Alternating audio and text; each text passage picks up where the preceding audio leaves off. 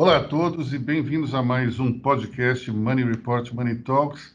Eu, Aloysio Falcão, estou aqui com vocês, acompanhado dos nossos valorosos profissionais de imprensa, André Vargas, Lucas Andrade, Débora Cardoso, e vamos falar sobre tudo o que aconteceu de mais importante nessa semana e também, quem sabe, eh, falar um pouco sobre o que pode acontecer na semana que vem já que estamos na véspera das eleições americanas e, portanto, temos que nos posicionar no sentido de que é, a eleição está aberta, mas tem um claro favoritismo para Joe Biden, que abriu de 9 a 10 pontos em relação ao presidente Donald Trump. Isso, de uma certa forma, mostra que é, é uma eleição que tende mais para os democratas mas alguns estados ainda estão é, com a disputa bastante acirrada. E aí vale uma explicação. Nos Estados Unidos, ao contrário do Brasil, existe a instituição do colégio eleitoral, ou seja, você pode ganhar a eleição no voto direto e perder no colégio eleitoral. Como é que isso acontece? Existe uma distribuição é, de delegados que podem votar para presidente e esses delegados eles são escolhidos da seguinte forma: se você está, por exemplo, no estado de Illinois e um determinado candidato ganhou naquele estado, mesmo que seja por um voto, todos os delegados daquele estado vão para o candidato mais votado. Existem duas exceções, os estados do Maine e o estado de Nebraska. Nesses dois estados, entre os 50 da, da Federação Americana, os votos são distribuídos eh, de forma proporcional. Então, se Trump receber 40% dos votos e Joe Biden 60%, esses delegados serão distribuídos da seguinte maneira. E tem uma outra coisa também: às vezes os delegados podem se rebelar e podem votar num candidato diferente daquele que venceu no seu estado. Isso é muito raro, mas de vez em quando acontece. Se não me engano, duas eleições atrás, nós tivemos três delegados que não seguiram essa orientação e votaram em outros candidatos. Bom, portanto, é, vamos lá. Hillary Clinton ganhou no voto popular de Donald Trump uma vantagem de 2,1%. Isso não foi suficiente para fazê-la presidente dos Estados Unidos, porque Donald Trump ganhou é, em estados com maior número de candidatos, de delegados, e por isso é, levou uh, a liderança no colégio eleitoral e venceu a disputa. Mas George W. Bush, na sua primeira eleição, ele, ou melhor, na sua segunda eleição, ele ganhou do, do posicionista John Kerry, se não me engano, por 2,4%. E, é, apesar de uma, de, uma, de uma diferença muito próxima da de Hillary para Trump, ele acabou eleito porque venceu nos estados que mais importavam. Então, essa, essa, essa distribuição, digamos, geográfica dos votos é muito importante para definir quem vai vencer essa eleição ou não. Só que 10 pontos percentuais é uma vantagem enorme. Dificilmente Donald Trump ele poderia, se essa vantagem for é, confirmada, vencer a eleição no colégio eleitoral. Para você ter uma ideia, na eleição de Barack Obama, se na, na segunda, não, na primeira eleição, se se projetava uma vitória de 10 pontos percentuais. Ele acabou tendo 5,4. Na segunda, se projetava uma vitória de 7 pontos percentuais, ele recebeu 7,4. Ou seja, qualquer percentual acima de 4, qualquer vantagem acima de 4 já sinaliza uma vitória dentro do colégio eleitoral. Qualquer vantagem abaixo de 3 já começa a ficar perigoso. Agora, é interessante perceber como essa eleição ela estava praticamente selada em favor de Donald Trump eh, antes da pandemia. A economia estava crescendo, desemprego em baixa, eh, havia um, uma retomada da atividade econômica de uma forma muito forte e Donald Trump estava praticamente eleito.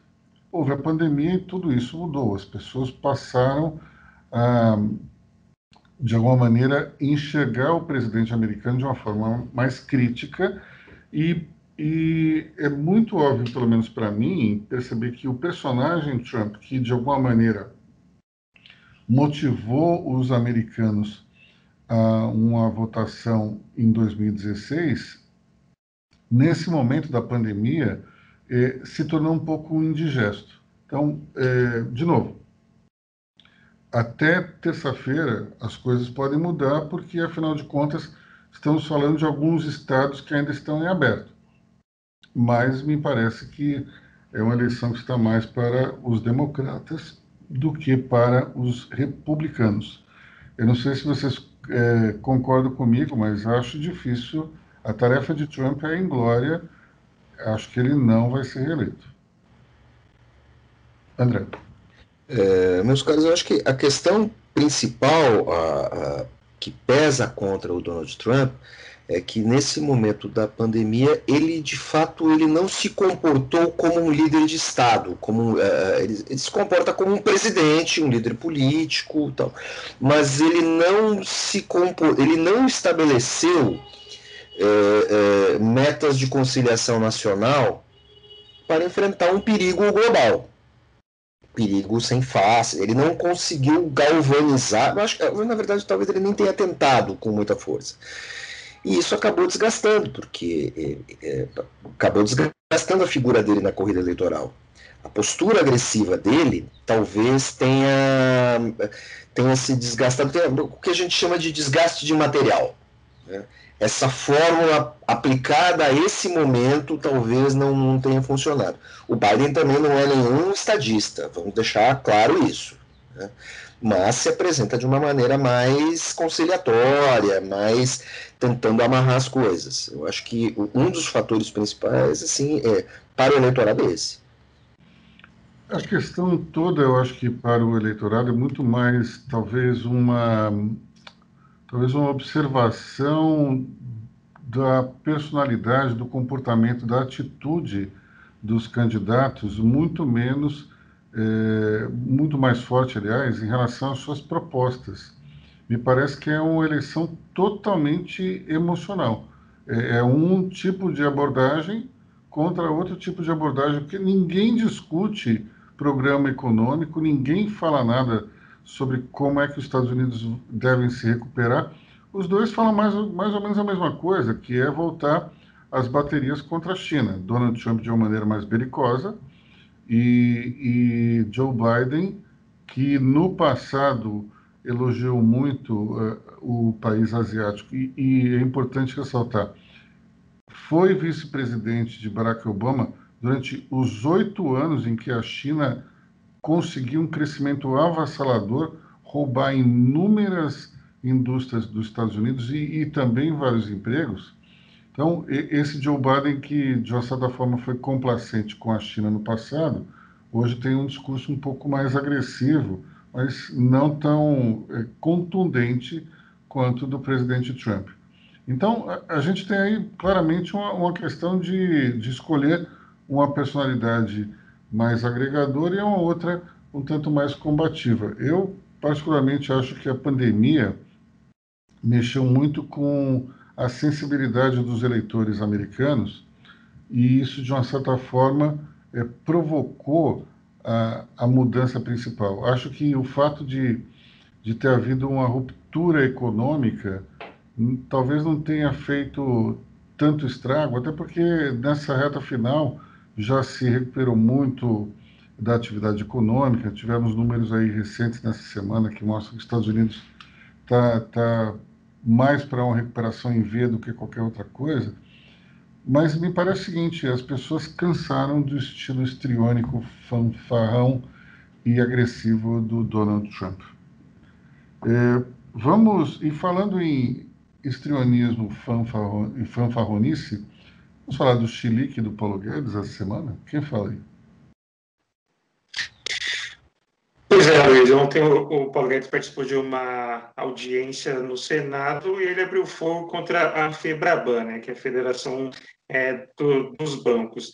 É uma coisa curiosa, o ministro da Economia, uma agenda liberal, batendo de frente com um banqueiro. Acho que é uma dessas situações que, que o, o Brasil traz. Né? Ele chamou a FEBRABAN de casa de lobby, é, falando que a FEBRABAN estaria financiando um estudo é, para furar o teto de gastos, né, para fazer o Brasil se, se endividar, e estaria é, é, ajudando o ministro Paulo Marinho, que é o grande rival do Paulo Guedes aí no, no governo. É, essa, essa disputa entre os dois, o Marinho é, querendo furar o teto de gastos, né, na visão do Paulo Guedes, e o Paulo Guedes com a responsabilidade fiscal.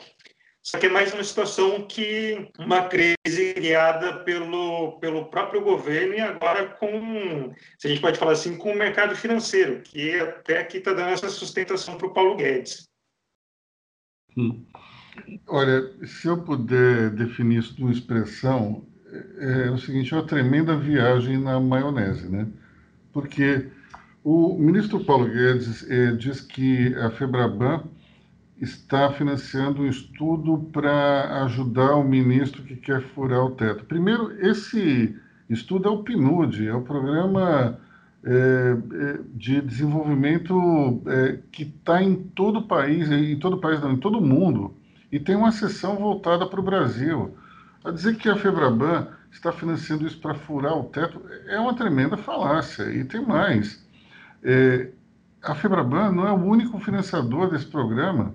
O Sistema S também é financiador, várias empresas são, são apoiadoras, outras entidades de classe. Então não dá para dizer, olha, é a Febraban que está botando esse dinheiro aí. Não, não. é a Febraban também.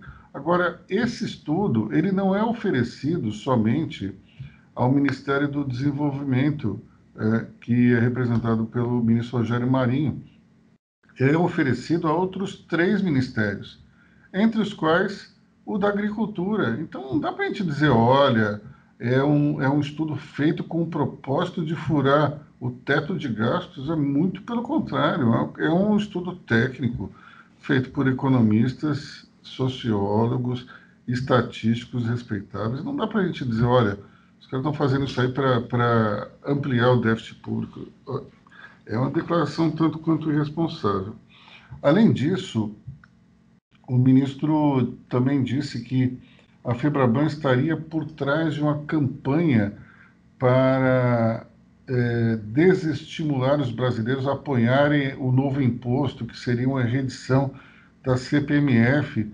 Olha, sinceramente, você fizer uma pesquisa informal, e todo mundo que está nos ouvindo, se é a favor ou contra da CPMF, eu acho que a maioria esmagadora vai dizer que é contra esse tributo, é, muito mais pelo trauma de 10 anos pagando aqu aquela miserinha a mais. Ninguém gostava daquilo. Agora, dizer que isso é culpa da, dos banqueiros, da Febraban, é um exagero sem tamanho. É, ao final da noite, parece que o ministro caiu em si e diz que, é, por ele, esse assunto do imposto novo está morto.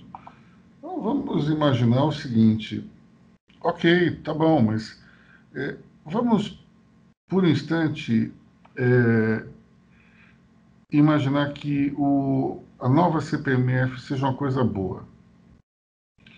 Não seria o caso de um ministro, Paulo Guedes, reservar uma parte do seu tempo disponível para explicar à sociedade por que, que isso é bom?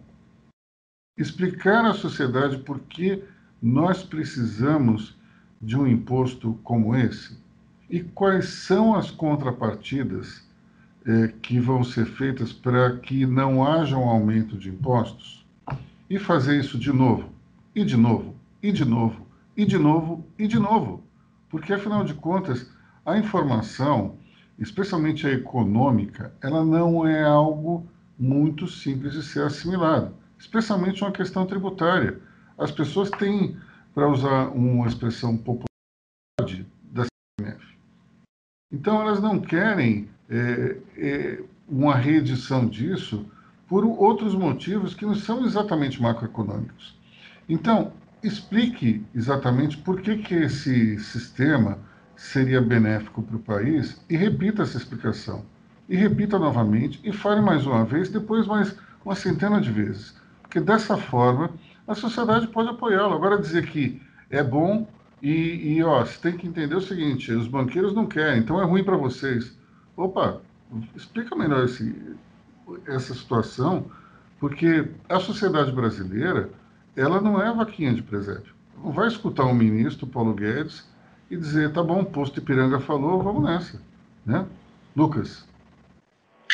Até dentro disso, Luiz, algumas pesquisas mostram essa alta rejeição né, com a criação de um imposto nos moldes da CPMF, só que também tem um outro detalhe, que essa rejeição cai é, quando tem alguma contrapartida seja a ampliação de um programa social, seja a desoneração de folha de pagamento, quando você vai explicando, fala, a CPMF ou esse imposto é, digital é, vai ser criado, mas a contrapartida é essa. Quando apresenta alguma coisa assim que pode acontecer, essa rejeição cai. É, só que é isso, precisa de um estudo, um projeto detalhado, mostrar que é, vai acontecer isso. E não falar, vamos criar o um imposto e aí a gente vai discutir a contrapartida. É, tá, tá nessa linha. Se tem uma contrapartida, a rejeição cai. Há inúmeros é, empresários que são pessoas, figuras respeitadas, entre as quais o Flávio Rocha da Riachuelo, que defendem esse tipo de imposto. E a defesa é no sentido de que o imposto digital consegue capturar eh, movimentações que hoje estão fora da Receita Federal. Então, por exemplo, vários sistemas de comércio informais que nós temos na, nas redes acabam sendo capturados por esse tipo de, de imposto eh, nos moldes da CPMF. Eh, esse, é uma, uma, esse é um bom argumento. Em nenhum momento eu vi o ministro Paulo Guedes falando uma coisa dessa. Em nenhum momento. E eu arrisco dizer, Lucas, que mais de 90% da população brasileira não tem a menor ideia de quais são as contrapartidas que uma, uma nova tributação que privilegie eh, um, um imposto digital eh, poderia oferecer. Tenho certeza que ninguém, que aqui no, no universo próximo nosso, até que tudo bem, mas quando você coloca isso dentro da sociedade brasileira, as pessoas não têm a menor noção. E para decidir algo do gênero, é, tendo um apoio popular, o ministro precisa explicar melhor. Simples assim. E precisa explicar várias vezes. Não adianta falar uma vez só numa live achando que isso resolve. Não resolve. Enfim. Agora, falando em problemas de comunicação, tivemos um sério nessa semana que foi aquela ideia de se criar um estudo para privatizar as UBSs. Não é isso, André Vargas? Exatamente. Uh, eu acho que, assim, uh, como nós conversamos antes, assim, discutir privatização ou discutir estatização, isso sempre vai estar no mote de uma sociedade. Os governos na sua esfera federal, sempre, na sua esfera mais alta, sempre vão estar discutindo isso de acordo com as circunstâncias do momento. Não há nenhum problema. A questão é que, assim, é, nesse momento, durante uma pandemia, em que o sistema público de saúde está superaquecido, atendendo a população, no momento que a pandemia começa a recuar, uh, o presidente apresentar, a, a, assim, a, ter a ideia de se fazer um estudo para privatizar não há momento mais infeliz para isso. Até porque a UBS é a porta de acesso à população, da população, ao sistema público de saúde. A UBS nada mais é do que o postinho de saúde, onde você leva seu filho para vacinar, onde você vai fazer campanhas de prevenção, onde você eventualmente pode retirar remédios uh, de, de, de, distribuição popular. Então, assim, é, é, a ideia até. Olha só, não é a privatização da UBS é da administração das UBS, é um pouco diferente, né? Sim, sim, sim. É, você está completamente correto, mas eu estou falando assim, da impressão que passa à população. Não é o momento adequado, politi apenas politicamente, apenas politicamente, não é o momento adequado para se discutir isso. Se o governo gostaria de fazer esse estudo, que se encomende isso discretamente, isso pode ser feito, pode ser engavetado, pode ir, pode voltar. Mas a, divulgar isso nesse momento, durante uma pandemia que, pelos cálculos iniciais, já devia estar recuando, já, já deveria ter recuado muito mais, porque no início se falava que em setembro a pandemia teria acabado, e nós temos 600 mil pessoas uh, diagnosticadas com Covid no Brasil. Uh, uh, é, é muito ruim é, é politicamente uma péssima ideia. Assim, tá na conta da atrapalhada de uma semana que foi só de blá blá blá. Bolsonaro recuou e depois disse que vai voltar a estudar o tema. Então ele dá sinais é, truncados à população e aí entrando no que você falou, né, é, é, não entra no didatismo da questão. Você está falando de é, é, privatizar, né, jogar na mão do Superior a administração desses postos. Nós também temos a questão que talvez não passe para a maioria das pessoas, mas assim, é, no Rio de Janeiro é, é, você tem uma série de problemas de corrupção, justamente nas administrações dessas unidades. Lá, lá não é UBS, é um, é um outro tipo de unidade. Eu não lembro o nome de todos agora. Então, assim, novamente, é, pode ser viável? Pode. Não é o momento certo para discutir isso politicamente. Eu até, eu até vejo com uma certa simpatia é, um estudo desses, porque é, sempre você tem uma tendência maior de uma administração melhor pelo sistema privado do que pelo sistema público. Mas, do ponto de vista político, é uma tragédia. Você não pode escolher um, um momento como esse para colocar um bode desse na sala é muito complicado. E isso também é ruim para o governo. Joga uma ideia, tira uma ideia e vai botar de novo. Mostra uma falta de coordenação, a falta de planejamento. Isso não é bom, não é legal, especialmente numa semana em que teve tanta briga, né, André? Exatamente. Só, só para encerrar o, o, a questão é o seguinte: como você falou, o governo pode encomendar estudo que for, não tem problema. Pode encomendar estudo sobre apocalipse zumbi, não tem nenhum problema. É, é, mais importante, se fosse o ministro, seria mais apropriado nesse caso, né? Exatamente, exatamente. Mas o que, que acontece? É, pode encomendar até isso. Assim, é, é, é, é natural é necessário que um governo faça isso. O governo brasileiro tem, é, é, tem tecnocracia para isso. É mais importante, e mais, assim, isso tem que estar mais na rotina de um governo até do que discussão ou não de privatização. Isso é, é, é, um segundo momento. Mas vamos lá. E tem a semana do blá blá blá, todo mundo xingando todo mundo, né? E depois todo mundo recuando. Eu, eu fiz uma rápida anotação aqui. Quem é que tem de, de cabeça Porque assim, uh, nós tivemos o Guedes xingando os bancos, o ministro Salles falando mal do Rodrigo Maia pela, pela, pela rede social, o Maia reclamando do Roberto Campos, depois o, o, o, o Salles recuando com relação à ofensa ao Maia, o Rego Barros, o ex-imprensa, dando, dando declarações falando mal do Bolsonaro, dizendo que o poder subiu à cabeça do presidente. Eu nunca vi um ex-assessor de comunicação falar mal do seu chefe na presidência de república. Na, na presidência, nunca vi isso. Nunca vi isso.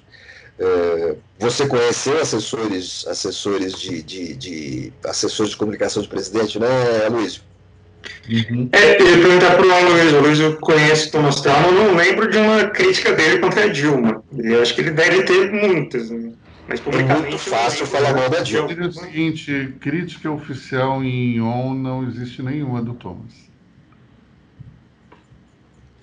E, e para terminar, nós temos o, o, o, presidente falando mal de Jesus, ou melhor, Jesus do Guaraná Jesus, que é É um refrigerante, para quem não conhece, a gente fica falando de marcas, né? É um refrigerante tradicional do Maranhão que tem a cor rosa e ele fez uma piada homofóbica. Assim, mas hoje, hoje ele não é só do Maranhão, porque, eh, se não me engano, cinco anos atrás ou um pouco mais, a Coca-Cola comprou esse Guaraná e distribui aqui em São Paulo, por exemplo. Você vê em vários eh, supermercados. Deixou de ser algo estritamente maranhense. Agora, é, é interessante como Bolsonaro ele é totalmente sem noção em relação ao politicamente correto. É, o sujeito fazer uma piada é, falando como é que ele que termo que ele usou boiolagem foi isso né virou, virou boiola ah virei boiola agora igual maranhense Quer dizer, uma coisa interessante. Agora dá para ver o seguinte: todo mundo em volta dele estava dando risada.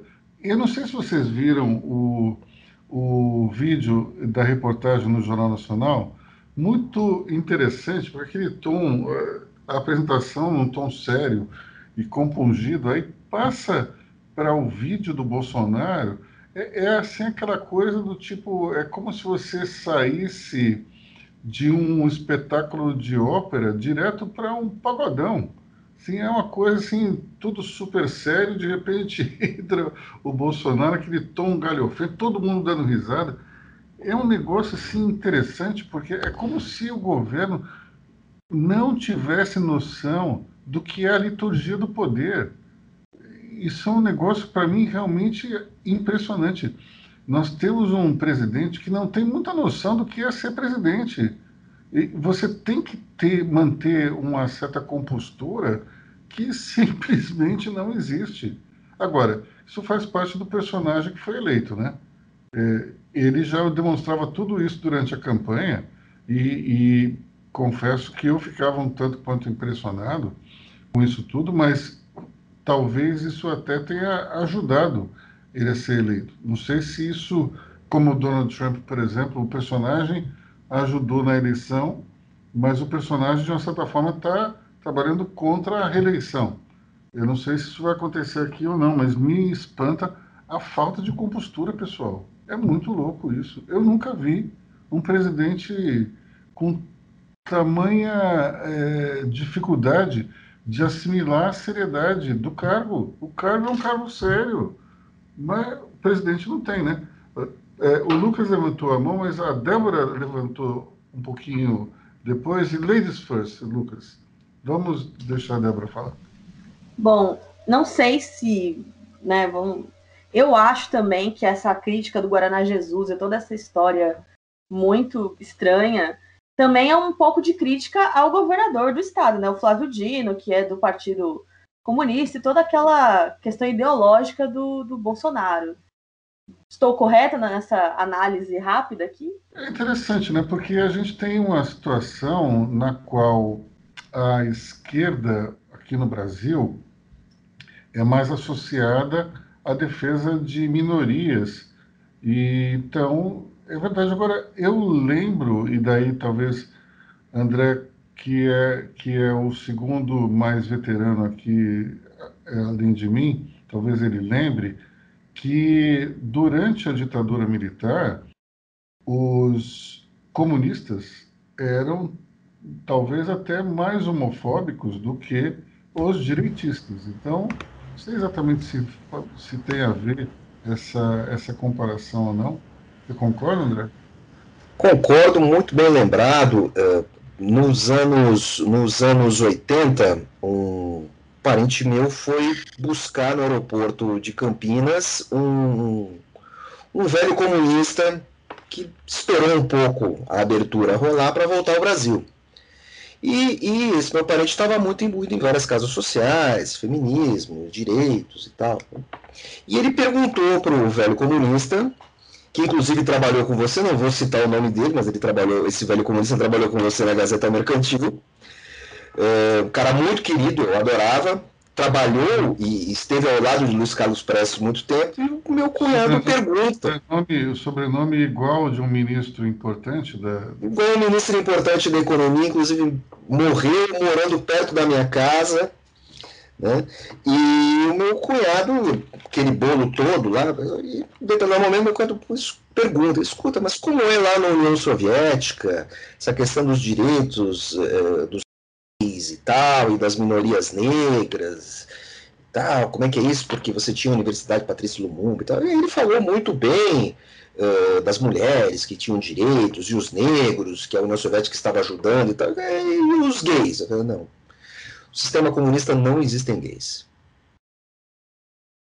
É. Lá, não, lá não tem essas coisas. Lucas.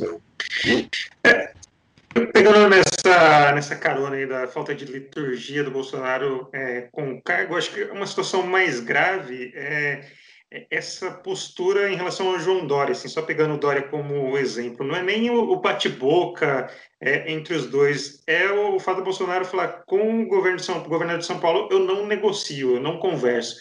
Como assim o governo federal, o presidente, não conversa com o governador do estado mais rico do, da, do país? Assim, essa falta de diálogo. Tudo bem que a gente sabe que no, no âmbito dos ministérios, secretaria, tem essa relação, mas é, essa essa barreira entre os dois, assim, eu, publicamente falando, eu não, não converso com ele. É, e uma outra coisa dessas brigas, desses bate-bocas, acho que a situação mais grave também é, é, do Rodrigo Maia com o presidente do Banco Central, Roberto Campos. O Maia reclamou de um vazamento de uma conversa, falou que o Roberto Campos não estava à altura de ser o presidente do Banco Central e depois o Roberto Campos ligou para o Maia, esclareceu a situação e o é, Rodrigo Maia voltou atrás. Falar, não, não, vazamento não partiu dele, é, manifesta aqui minha. É, elogiou o Roberto Campos, mas ele não apagou o tweet anterior. Assim, ele fez o tweet antes de conversar com o Roberto Campos. Então, assim, ele fez uma crítica publicamente é, antes de conversar com, com Roberto Campos. Isso pega muito mal, é, ainda mais nesse cenário que a economia ainda está frágil, a pandemia ainda está forte. Então, assim, passa uma mensagem muito errada. Bom, é, tivemos ainda outras brigas aí. Fala aí, André.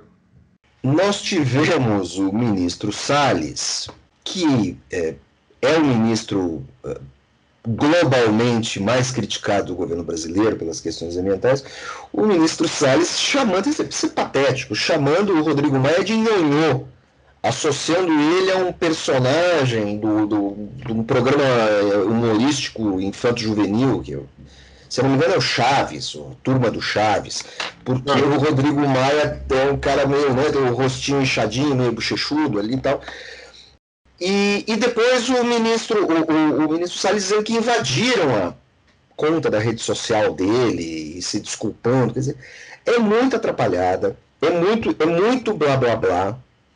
E na verdade, tudo isso que nós estamos falando nos últimos minutos, isso não produziu nada na vida do brasileiro. Nada aconteceu.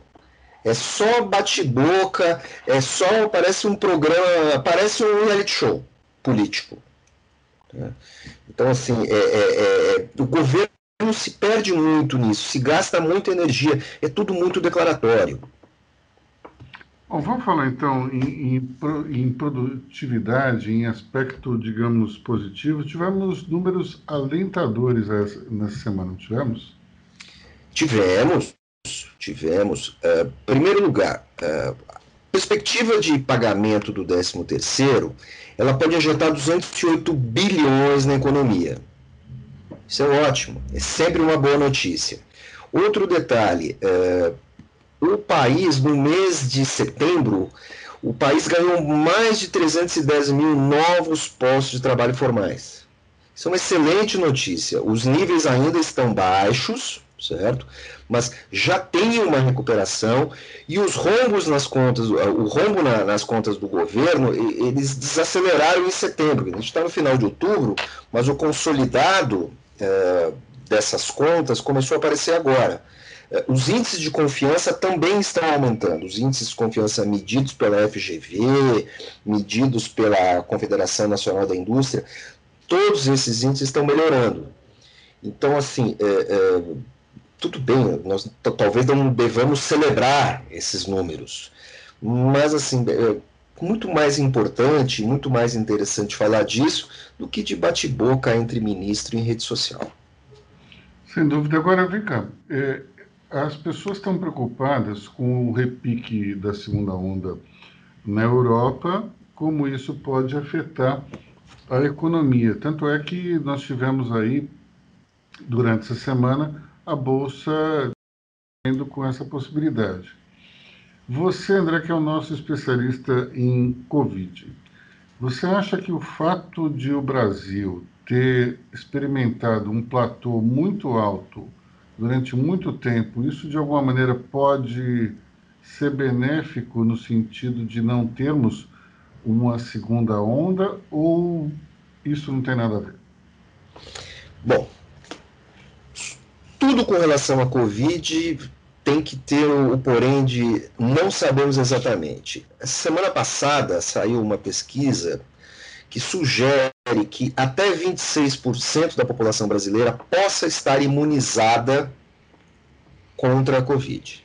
Agora, existe a possibilidade, isso é, é real, é mais factível, de que é, quem está imunizado com relação à Covid está imunizado por ter adquirido a doença ou pode estar imunizado porque te, teve contato com quem teve a doença. Mas tudo indica que essa imunização é temporária. Então, existe também a possibilidade não só de uma segunda onda, como de uma segunda pandemia de Covid. Então, tudo isso está em aberto, por isso é necessária, necessária vacinação. Só, só vamos lá. Tudo indica, não. Existem indícios. Né? Também é, as pessoas.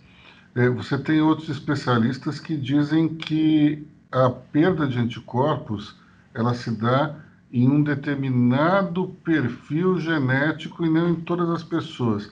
Mas é a história, o que você falou no começo, o disclaimer mais importante de todos.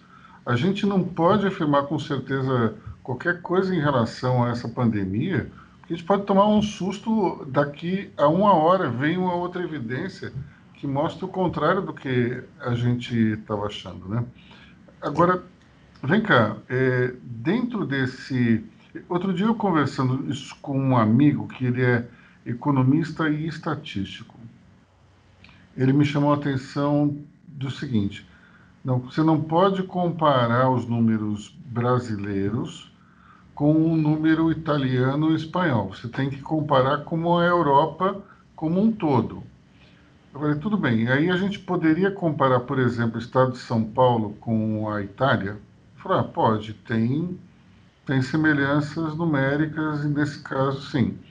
Bom, agora aqui em São Paulo nós tivemos esse platô interminável. Isso, de uma certa forma, pode talvez ter contribuído para uma maior imunização de rebanho, não pode? Pode, sem dúvida. Mas também, como, como eu falei no início, quer dizer, você pode ter um rebanho imunizado, um e rebanho muito maior imunizado, mas talvez numa faixa de tempo. Tem uma outra, tem um outro estudo que sugere que pessoas com deficiência de vitamina D estariam mais sujeitas à Covid. Tem outro estudo que eles ainda não, não, não, não dizem exatamente quem, mas que pessoas com um determinado perfil sanguíneo estariam, estariam mais sujeitas. Então, tudo isso está aberto. O Bolsonaro, no início da semana, eh, deu uma outra declaração infeliz dizendo que isso. Escuta, tratar não é mais barato do que uma vacina? Falou bobagem. Uma vacina sempre é mais barata do que um sempre tratamento. Será. Sempre, sempre será mais barato. Não importa o quanto você gaste. Você tem uma dose que, que previne que a pessoa entre dentro de um hospital, consuma recursos, é, não, não tem comparação. É, realmente é, é aquela coisa impressionante. De novo, um presidente ele não pode falar tudo que vem à cabeça, pessoal. É simples assim. O presidente ele tem que parar para pensar. É. O presidente pode pegar o telefone e ligar para o ministro da Saúde e perguntar isso. Ele não pode falar isso ao vivo. Agora, a gente teve também ao vivo nos Estados Unidos o presidente Donald Trump perguntando para o, o Anthony Fauci, que é o, o diretor da. Que órgão é mesmo do Fauci, André? ele, ele não é, ele é um especialista em saúde, mas ele não é do CDC. Ele é ligado ao CDC e ligado às secretaria, secretarias de saúde. Eles têm uma configuração diferente. Ele perguntou para o Fausto por que a gente não poderia injetar direto o detergente na corrente, na corrente sanguínea. Uma coisa assim? É, é essa coisa estrambelhada. Né? Agora você tem essa declaração do Bolsonaro, voltando, o Bolsonaro ele, ele, ele galvaniza o noticiário, tudo gira em torno dele. Tem essa, você não pode, não pode falar mal dele nesse aspecto. Falando da questão de semana passada das vacinas que vai comprar, que não vai comprar, novamente, tudo meramente declaratório. Os convênios já estão assinados. O Brasil vai receber X quantidade de vacina. Eles estão, o Brasil está testando três ou quatro vacinas. E aí tem essa questão de, ah, não vou eh, tomar a vacina chinesa. Pelo amor de Deus, a China é uma fornecedora de insumos. A, a, a vacina para o H1N1, Correio Brasiliense fez uma bela matéria, uh, que é a, essa gripe mais grave, né? ela é da Sinovac. Uhum. Grande produtora mundial uh, do H1N1, da vacina contra o H1N1, que previne o H1N1, não com 100% de eficiência, é da Sinovac. Nós todos tomamos, aliás, a minha está atrasada. Mas o que você, você. Deixa eu te perguntar uma coisa. A gente tem essa, essa vacina que foi produzida em cima do vírus original.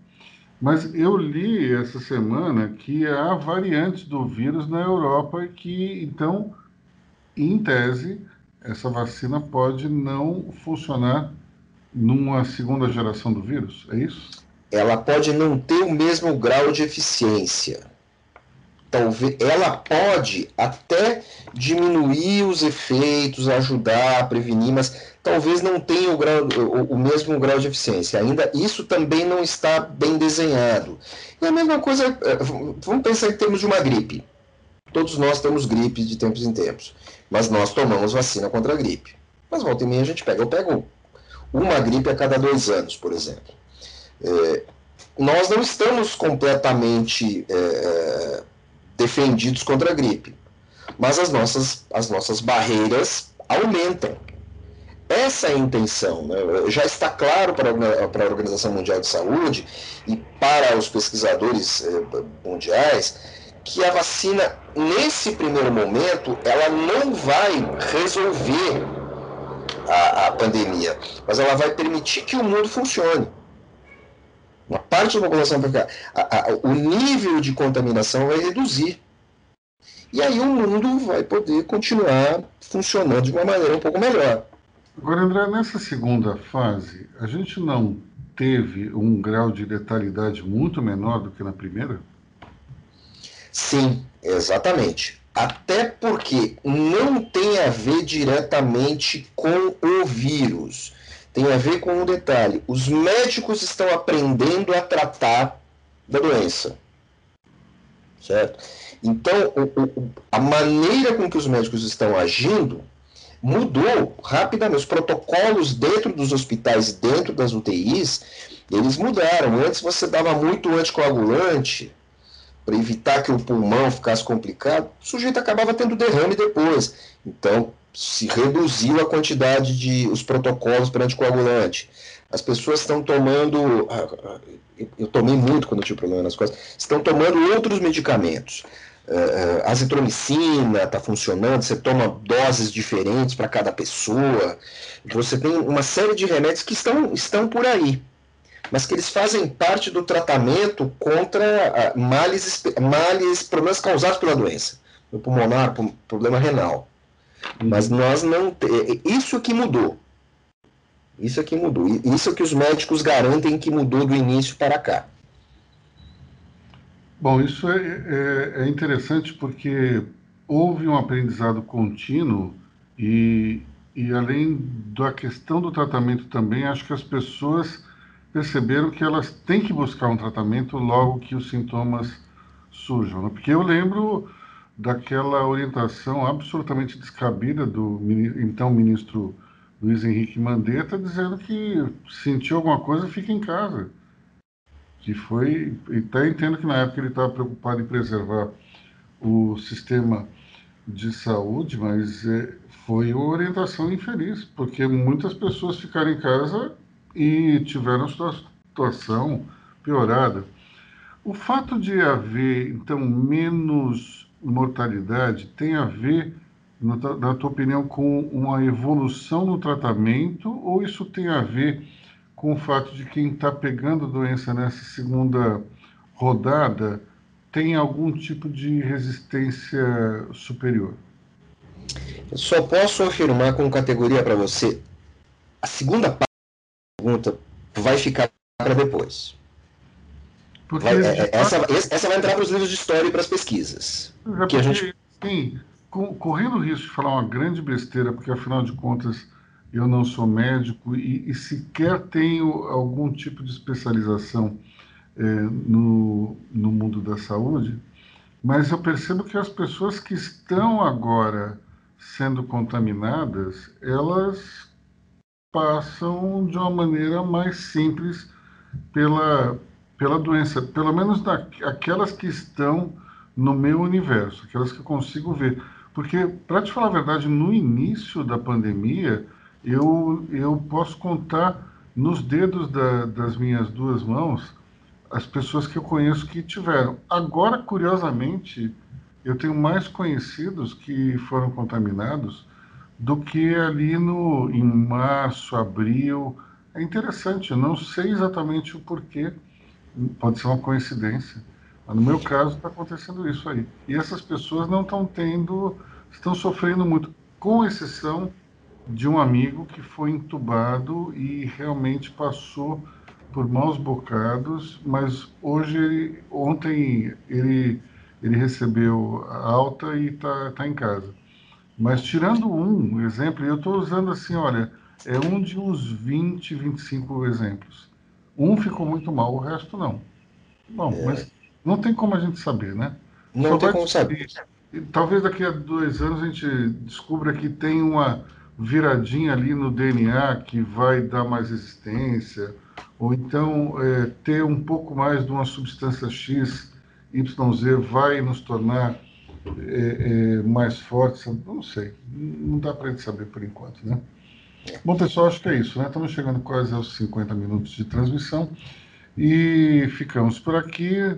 Temos um encontro marcado na próxima sexta-feira. Eu, Aloysio Falcão, me despeço de vocês e os nossos queridos colegas, companheiros, irmãos, camaradas, também André Vargas, Lucas Andrade, Débora Rana Cardoso. Tchau para vocês, até semana que vem. Até semana que vem, pessoal. Até semana que vem. Tchau, tchau.